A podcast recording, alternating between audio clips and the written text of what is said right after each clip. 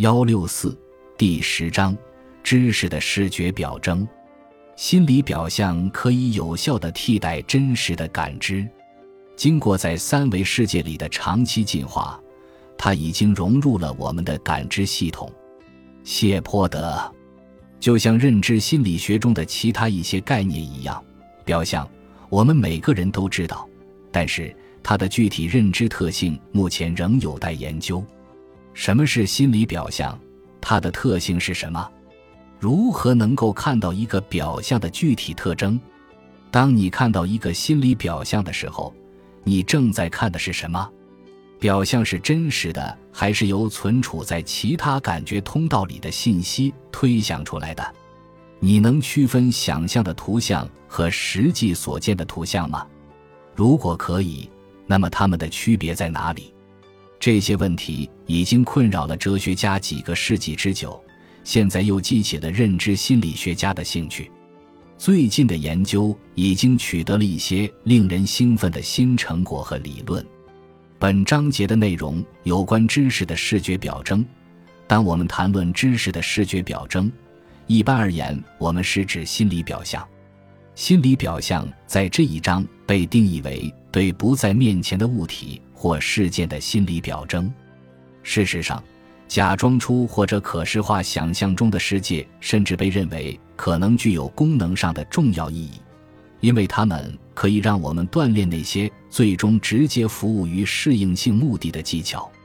历史回顾，我们可以把心理表象的研究分为三个阶段：哲学阶段、测量阶段以及认知阶段。在哲学阶段，心理表象被看成是心智的基本组成成分。有时候还被看成是思维的要素，它是古希腊哲学及近代英国经验主义哲学中不可或缺的一个部分。心理表象测量阶段可以追溯到英国大学者高尔顿，他用一份量表对一百个小康水平的熟人进行施测，其中一半是科学家。高尔顿要求他们回忆早餐时候的几个方面。并就他们经历的那些画面回答问题。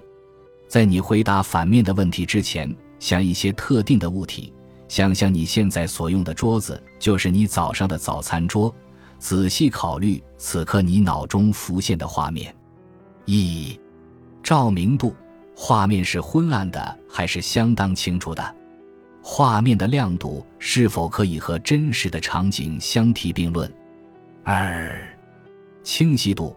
是否同一时刻所有的物体都一样清晰，还是任何时刻最清晰的地方都比真实场景中的更狭小？三、色彩度，瓷器、吐司、面包皮、芥末、肉、香菜或者其他任何在桌上的东西的颜色是否足够清楚且自然？结果出乎高尔顿的意料，科学家抗议说他们无法产生心理表象。